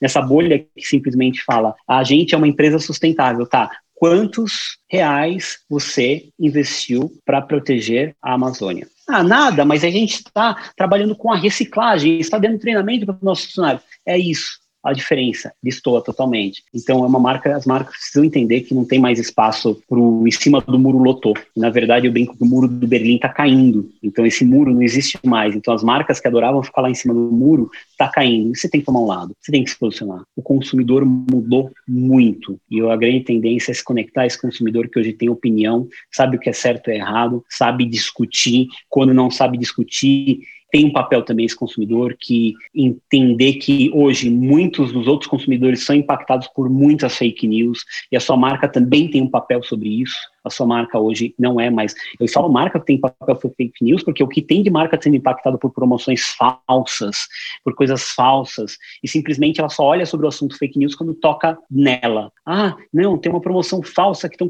captando o CPF dos nossos clientes do nosso nome. Agora que eu estou preocupado. Não, meu amigo, você tem que estar preocupado antes. Você tem que instruir o seu consumidor antes. Você tem que treinar o seu consumidor, treinar a sua equipe. Então, acho que esse é um grande olhar que eu acho de tendência. É assim, marcas precisam ser marcas empáticas, marcas marcas que entendem que o mundo dela mudou. É, basta ler metade dos tweets, entrar no Twitter, sair do Instagram, entrar no Twitter e ler um pouquinho do que está rolando de debate lá para entender que não tem mais espaço para uma marca não se posicionar, não tem mais espaço para uma marca não mudar também a sua estrutura. Eu acho que esse é um grande chave. Assim, a tendência as marcas precisam mudar de dentro para fora e não simplesmente mudar o discurso que ela está saindo para fora. E eu acho que essa é a grande tendência. E quando isso começa a acontecer, uma das coisas que você vai começar mais ver é realmente grandes marcas surgindo e algumas marcas desaparecendo do dia para noite, porque realmente hoje eu não me dá vontade de consumir marcas que simplesmente não têm posição, não me dá mais vontade. E aí eu acho que assim, se vocês forem olhar daqui 10 anos, o consumidor que está vindo é um cara muito mais exigente a isso. E daqui 20 anos o consumidor que está vindo, então, nem se diga. Só que construir uma marca você não constrói em um ano, você constrói em 10 anos. Então, você tem que começar hoje sei se eu te respondi bem, mas. Respondeu muito bem, Paulo. Agora, aprofundando um pouquinho mais essa questão da relação humana das marcas, de passar um discurso genuíno, o chamado pele em risco, que a gente fala, né, o skin the game. Queria aprofundar um pouquinho mais, que a gente tem um público não só das grandes empresas, que são os heads das grandes empresas, né, de comunicação e marketing, mas também os insiders que estão empreendendo, empresas menores, empresas que também estão se posicionando nas redes sociais ou com campanhas menores, não como das grandes redes.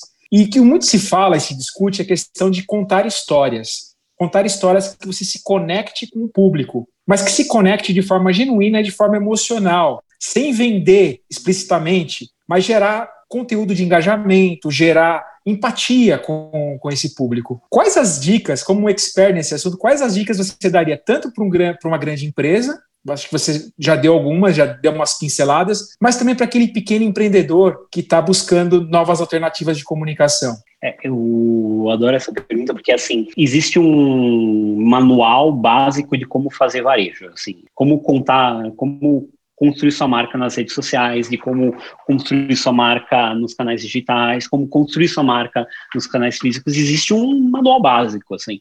Siga-o e você será feliz. É uma grande mentira, mas é, a, é o que muitas marcas, eu acho que muitas pessoas até menores ouvem e acabam se guiando. Eu até brinco que o cara que vai te, o cara que tenta te ensinar muito sobre como ganhar seguidores, tudo, cara, é igual um livro de autoajuda falando assim, como ficar rico em 40 dias, em 3 anos, como influenciar as pessoas, né? Bem, por aí vai. Existem vários temas aí recorrentes e até bem duvidosos.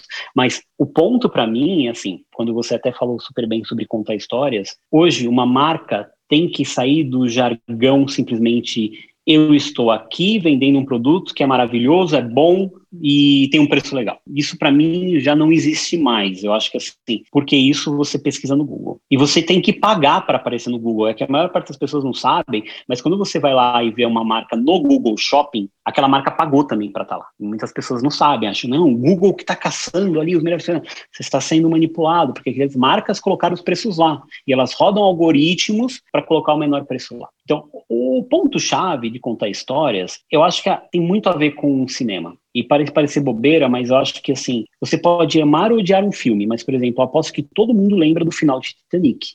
Nunca esquece, você pode falar, esse filme eu não li, não gosto, é chato, não assistiria outra vez. Mas o filme é super antigo. Mas eu lembro do colar do, da pérola lá, tendo jogar pela velhinha, eu lembro da história. As pessoas lembram da história. E o que raios aquela história é e que outras não tem? Porque tem filmes também que você nem lembra que você assistiu aquele filme, de tão ruim que é. Que raios tem aquela história? E que que outras histórias não têm. E é a mesma coisa para marcas. Quando você olha esse contexto, essas marcas, a, o filme contou uma história que tocou as pessoas. Ele, mais do que estava lá para fazer entretenimento, ele estava lá para se relacionar. E não é que eu estou falando isso para você, para o mercado todo pensar assim, pô, então a gente tem que fazer só filmes emotivos. Não. Um filme que eu lembro até hoje, que eu, na época que eu assisti, eu falei, cara, isso não pode ser um comercial, não sei se vocês lembram, que era do unicórniozinho que fazia cocô no sorvete, que era e era para vender um negocinho para centro sanitário. Eu falei, cara, isso é genial, porque o cara fez uns vídeos de dois minutos no YouTube, que faz um unicórnio fazendo cocô, mas o cara vende o produto bem. Então, assim, contar histórias é, guarda, é as pessoas memorizarem aquilo pro resto da vida. E aí, tem um alinhamento tênue que sempre bate no que a marca quer, mesmo que sendo pequeno, o que você acredita, com o que o seu consumidor realmente quer ver. Se todo roteirista de filme fosse perguntar para os seus consumidores, que são os seus telespectadores, que filme eles querem ver, a gente veria sempre os mesmos filmes, sempre as mesmas histórias.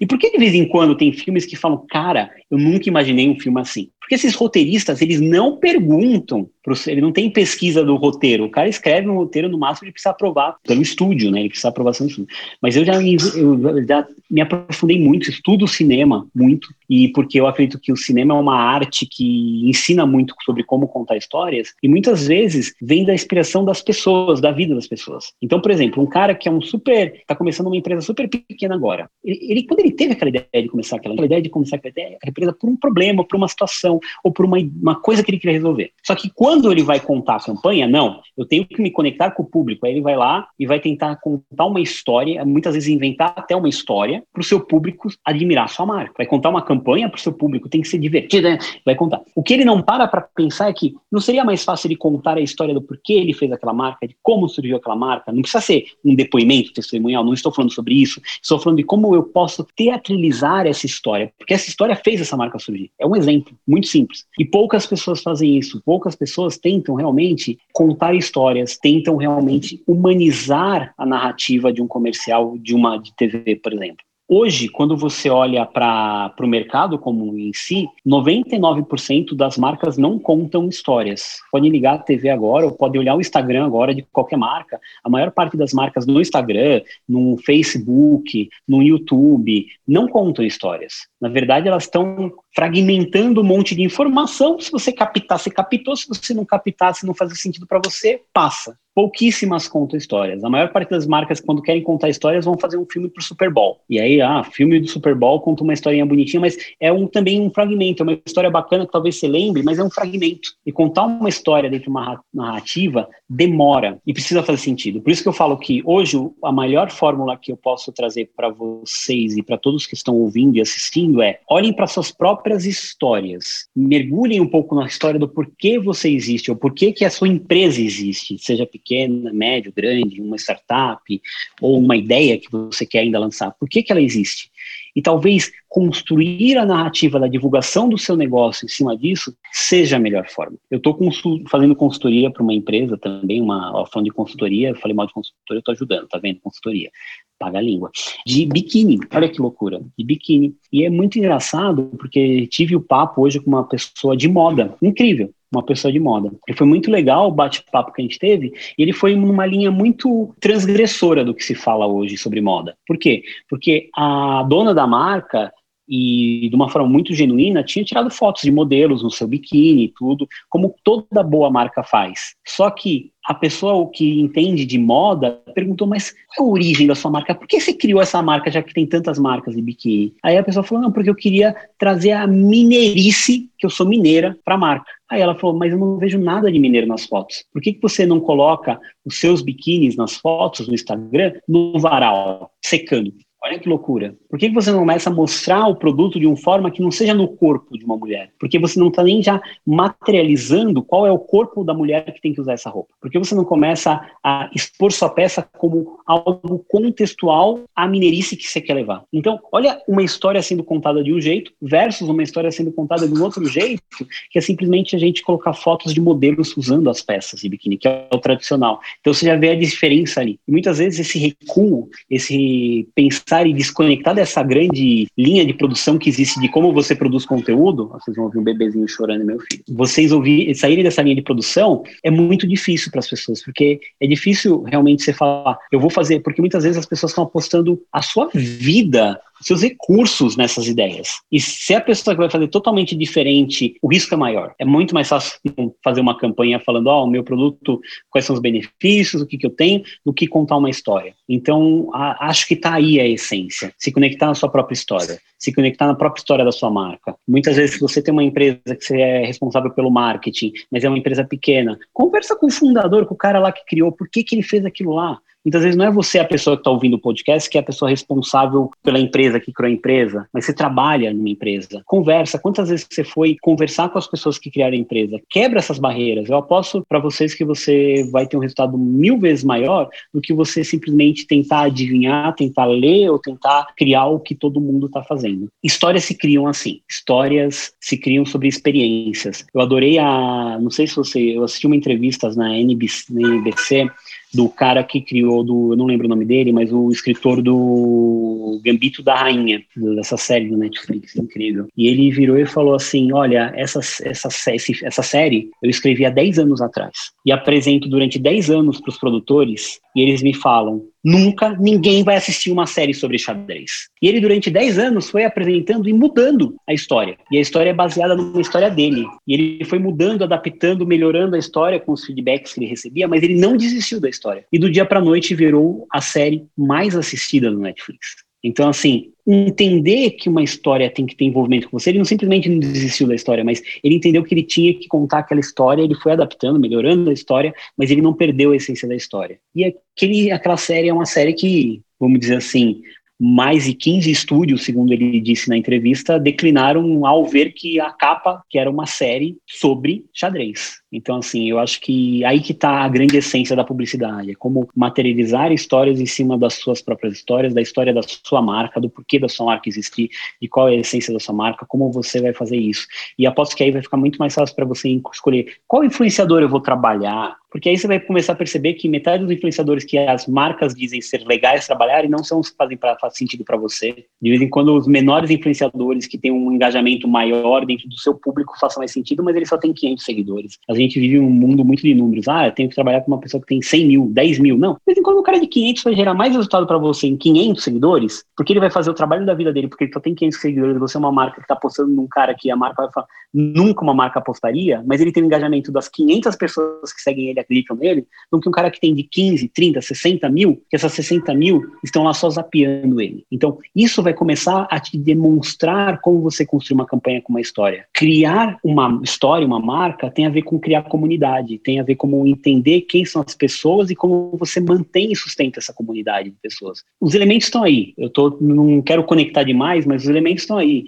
Então, de vez em quando, como as pessoas que consomem sua marca podem ser protagonistas, como as pessoas que consomem sua marca podem ser os grandes divulgadores, porque muitas marcas têm medo. Por que eu não contrato um cliente meu para realmente contar o que ele acha? Por que, que ele tem que contar espontaneamente? Existe esse mito, né? Que tem marketing orgânico, tem que ser orgânico, mas o cara fala, meu marketing é orgânico e paga um milhão de reais para o Google fazer campanha também. Então não é que seu marketing é orgânico, né? Eu já é, é aspas, é aquela partezinha orgânica. Então, pega o marketing orgânico e investe nas pessoas que falam bem da sua marca, que gostam da sua marca. Qual marca hoje investe, sei lá, mil reais num cliente para dar dinheiro para esse cliente para ele continuar consumindo a marca dele. Isso não existe no mercado. E é uma puta forma de você inverter a roda de como funciona o marketing. De você pegar pessoas que já amam sua marca e falar, cara, você tem 100 seguidores, cara, quantos seguidores você tem? Parabéns. Você quer me ajudar? Porque eu já vi que você já falou seis vezes da minha marca no seu Instagram. Eu vou te pagar por mês para você falar, eu vou te dar os produtos por mês. Pô, esse cara fala, cara, eu só tenho 100 seguidores. Esse cara não vai cair a ficha dele, por exemplo. E aposto que você vai começar a criar uma. A gente fez isso, e eu vou encerrar, mas assim, com uma pessoa que é, é muito engraçado. Eu vou até falar, ela chama Gabi Garcia. A Gabi, ela era, ela tem Instagram dela, o YouTube hoje ela é super grande, mas quando ela começou a trabalhar, foi assim, é, é uma história simples, breve, mas que mostra muito sobre isso. Ela tinha, acho que, 500 seguidores no Instagram, mil seguidores no YouTube. É um canal super pequeno para os mundos de hoje, né?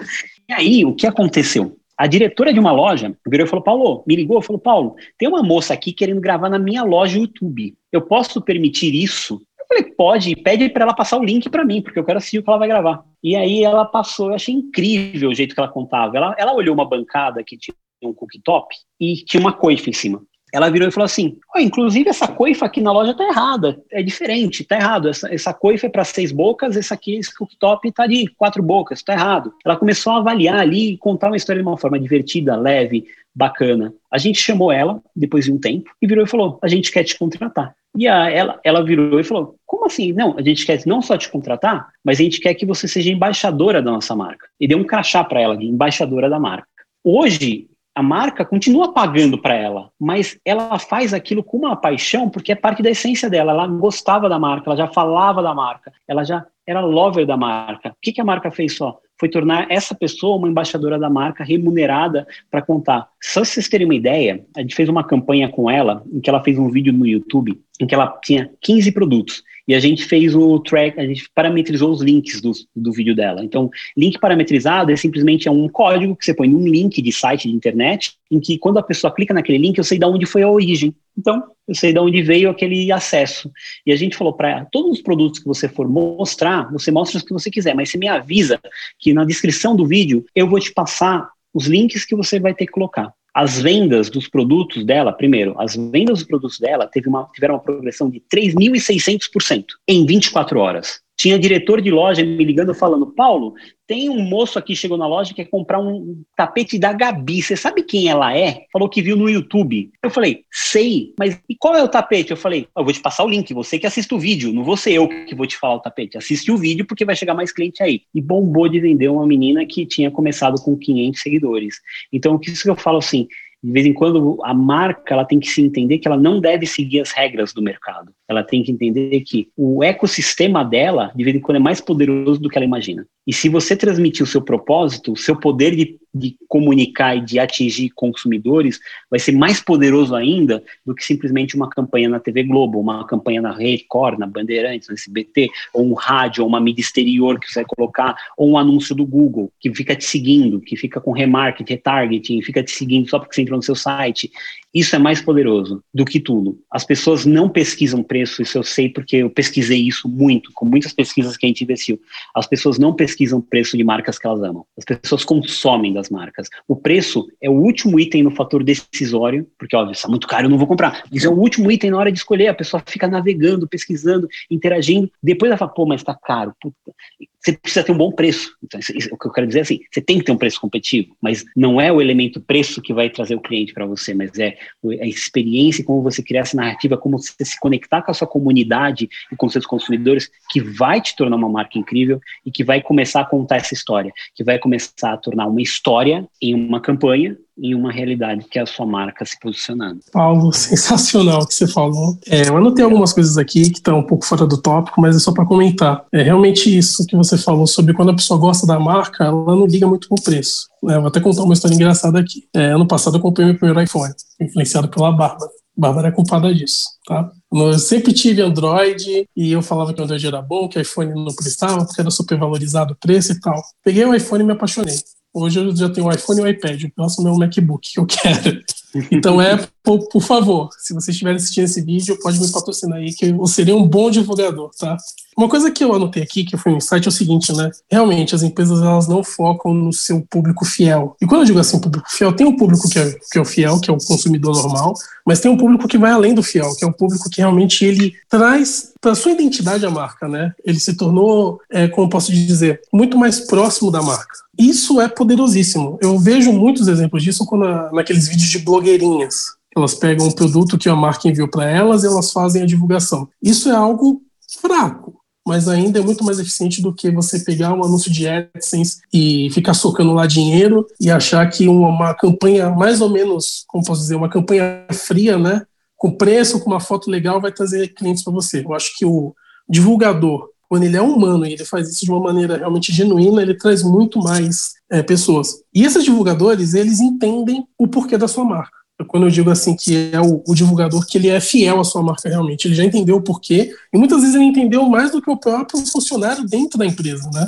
É, outra coisa aqui que eu anotei foi o seguinte, né? O porquê é muito poderoso. Eu vou até contar uma história aqui meio boba que é o seguinte: o filme Rock ele foi rejeitado por várias e várias empresas de cinema. Vários vários estúdios não queriam filme Rock de jeito nenhum. E quando uma empresa quis, falou assim: olha, gostei da história, é interessante, mas eu não quero você, que é o roteirista, que é o Sylvester Stallone, como ator. Eu não sei se a história é real, é o que contam, né? E o Sylvester Stallone bateu o pé que não, porque como o Félix escreveu, era algo meio que visceral para ele. Então ele entendia muito mais como o rock deveria se comportar do que um ator já de sucesso, cheio de vícios, ia se comportar. E foi aquilo que aconteceu. Ele fechou com um estúdio que não era grande coisa, eu acho, mas foi um sucesso porque era o herói do povo. Exatamente. Ele sabia o porquê do filme e ele fez o porquê se valer. Outra coisa também foi que eu, quando eu comecei a produzir conteúdos para internet, uma das primeiras palestras que eu vi foi de um cara chamado Simon Sinek não sei se está certo a pronúncia, mas ele fala muito do seu porquê, de vender o seu porquê primeiro do que o que e o como. Ninguém quer saber realmente o que aquilo faz, a gente quer saber o porquê a gente tem que comprar aquilo. E as grandes marcas hoje se destacam muito por causa disso, né? Que elas vendem mais o seu porquê, o seu propósito.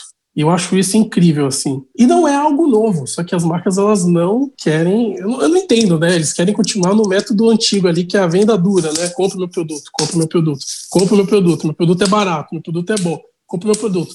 Mas por que o seu produto é melhor que os outros? Raramente tem essa comparação, ou raramente eles falam sobre os benefícios diretamente, né? É porque o que acontece quando você, o Simon Sinek, Sinek, todo mundo devia assistir o TED dele, procurem, é incrível, é tipo um, explode o seu cérebro, assim, você fala, uau, quando ele conta como, como funciona a Apple, é assim, eu não vou dar spoiler, vocês entrem no TED e aí falam lá no comentário, vindo Insider com, comenta lá, marca o Insider com, fala, vim daqui para assistir esse vídeo. Procurem e façam a divulgação desse canal.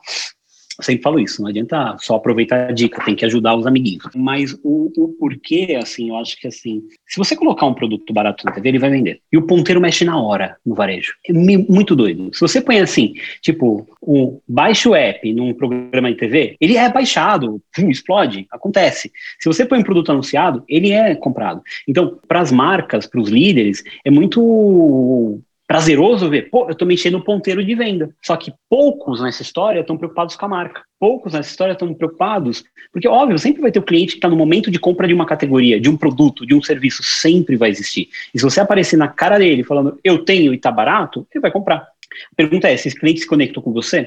Não sei. Esse cliente vai voltar? Não sei. É um cliente de oportunidade? Talvez. É, vai mexer o seu ponteiro? Certeza que vai. Vai consolidar sua marca? Tenho certeza que não. Entendeu onde eu quero chegar? Então, assim, é muito mais fácil fazer isso do que construir uma narrativa que vá contando uma história da sua marca. Muitas marcas não estão preparadas para um investimento a médio e longo prazo. Construir marcas não nas marcas não nascem do dia para noite. Tendências nascem do dia para noite. Ondas nascem do dia para noite, mas marcas não nascem do dia para noite. As marcas precisam de tempo. Quando você vê uma grande marca hoje, tipo o iFood, vai ver quando o iFood foi fundado, vai ver quando o Uber foi fundado Vai ver o primeiro site do Uber.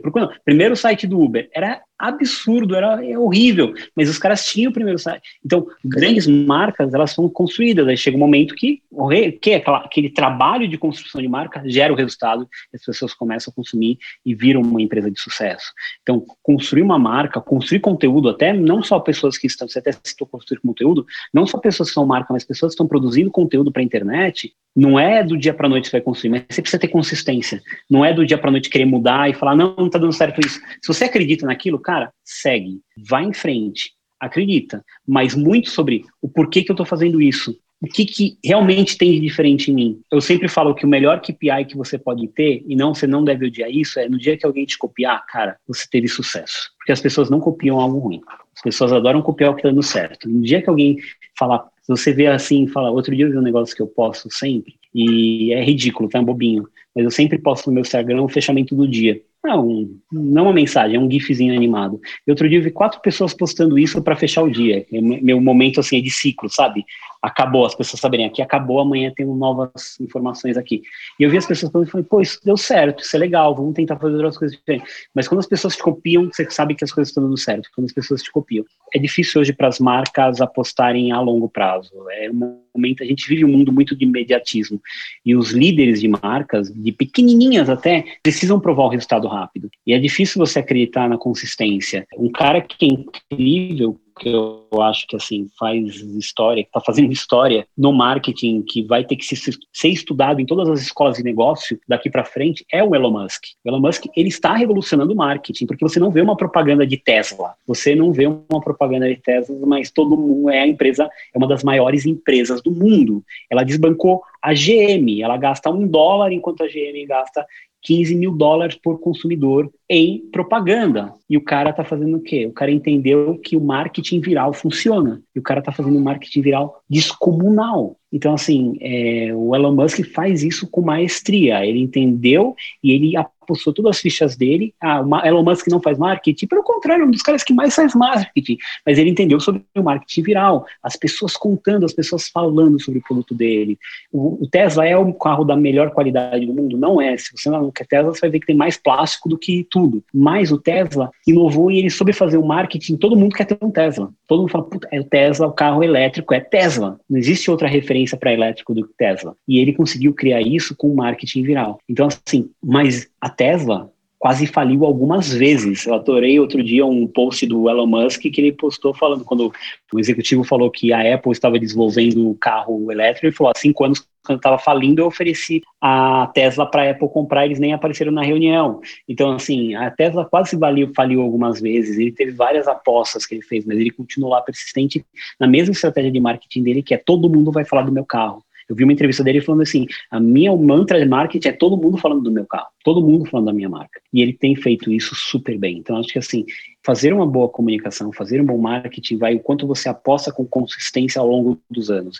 E não se dá. E aí o que acontece é que hoje você tem mudanças em empresas, mesmo, mesmo pequenas, em que as pessoas olham pelo caminho mais fácil.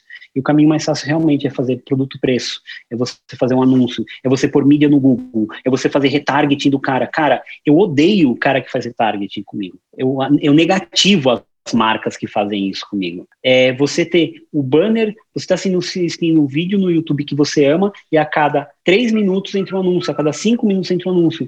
Essas marcas não entenderam que elas estão criando, é, elas estão trabalhando em partes do cérebro, eu estudei muito neurociência, que geram uma sensação negativa para elas. Elas não sacaram isso. Elas estão interrompendo, e a interrupção é algo que gera uma, uma é, grava a sua memória na sua marca de elementos negativos. Mas o que o, o Google faz? Mostra aqueles números, fala, cara, olha esses números, tantas mil pessoas clicaram.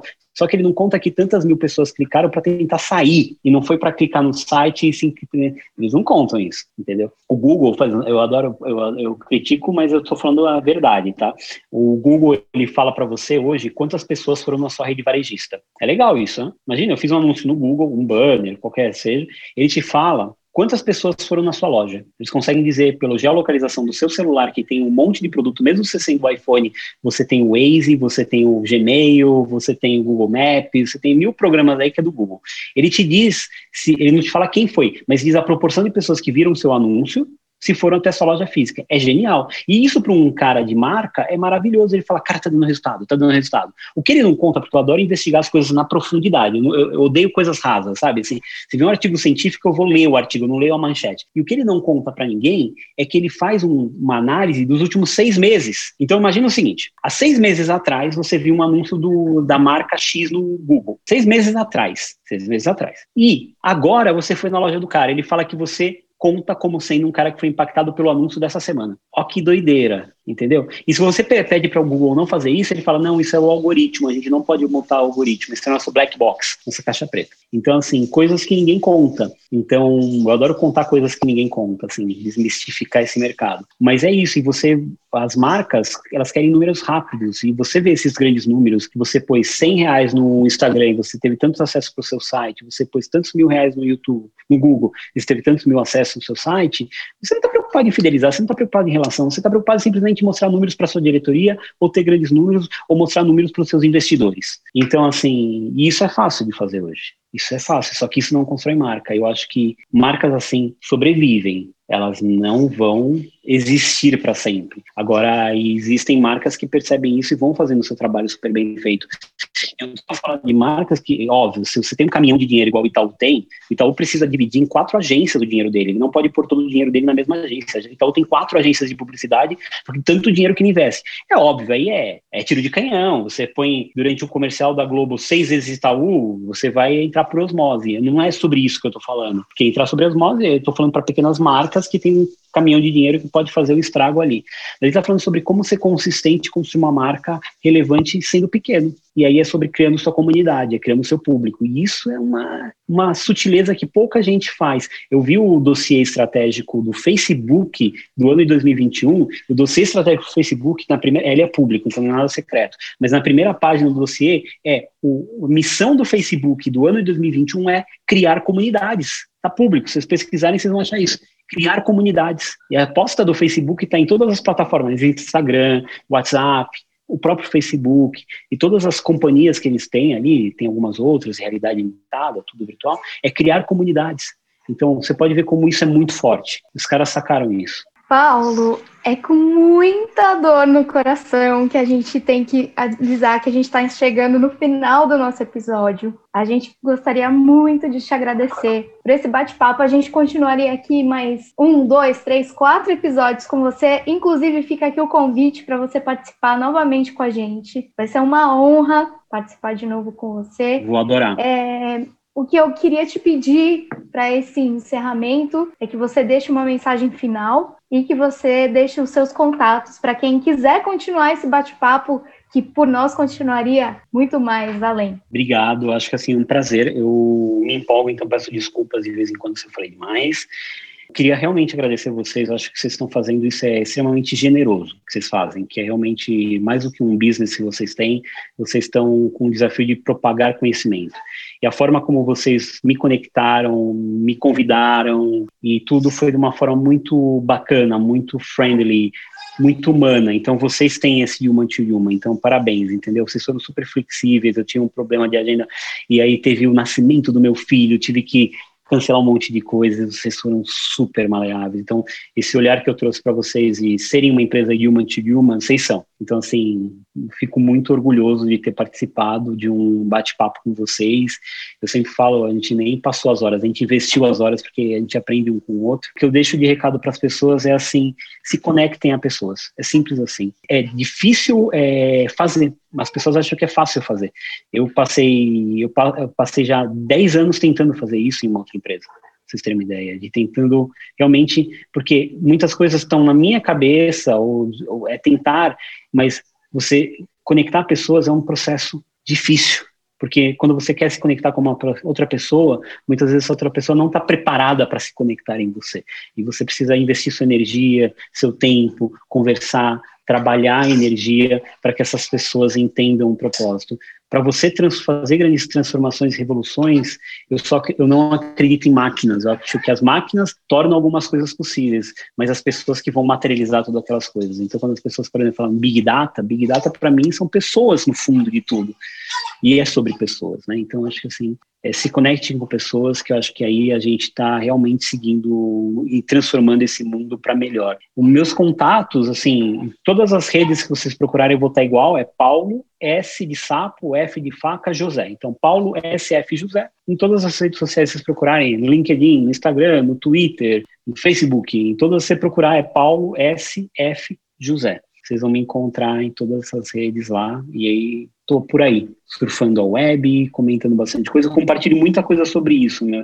Acho que é um papel meu e de todo mundo tentar divulgar muita coisa e, e outro, hoje eu recebi uma mensagem falando um cara falando, não, continua postando assim porque eu gosto, porque é bem ácido o que você posta. Eu falo exatamente o que eu espero, porque enquanto a gente conseguir ser um pouco mais ácido e quebrar um pouco o modelo do que a jeito, do que do, do, jeito certinho do que as pessoas acham que tem que se comunicar, a gente vai começar a fazer as pessoas despertarem algumas fagulhas na sua cabeça e falar, é, faz sentido, por que não, por que não? Então, assim, será um prazer receber todos que quiserem me seguir com o maior prazer aí. E foi um prazer para a gente te receber aqui. Muito obrigada por ter aceitado o nosso convite de bate-pronto. A gente queria muito falar ainda sobre seus desafios, sobre seu filho, que a gente teve essa, esse prazer de ouvir o chorinho dele aí no fundo. ah, deu para ouvir, momentos. que bom. Ele tinha que Deu, participar, mas, assim, eu não, vou mostrar para ele quando ele ficar maior. Foi maravilhoso. Isso é isso que a gente tenta trazer aqui no Insidercast também. É isso que a gente tenta trazer na nossa empresa. Assim, para a gente foi um episódio enriquecedor de conteúdo, mas muito o lado humano também sobressaiu. E isso para a gente é fundamental. Muito obrigada mesmo, Paulo. Eu que agradeço, viu? Olha, foi sensacional esse papo. Realmente poderia ter ficado horas e horas aqui. Marketing e propósito é um dos temas que eu mais gosto, porque é um dos temas que mais tem abrangência infelizmente, também é um dos temas que são mais carentes hoje no mercado. Então, todo o conteúdo de qualidade que tem nessa área eu amo consumir. Então foi muito bom para mim estar aqui hoje. Muito obrigado, viu, Paulo? E gratidão, Bárbara, e gratidão, Fábio. Gratidão é nossa. Achei o Paulo lá no LinkedIn. De primeira, vi os posts dele, achei assim, não, tem que chamar o Paulo para vir bater um papo com a gente aqui. Vamos continuar essa conversa nas redes sociais. Acesse o InsiderCast no Instagram e também manda um e-mail para o contato insidercom.com. A gente vai fechando por aqui e fui!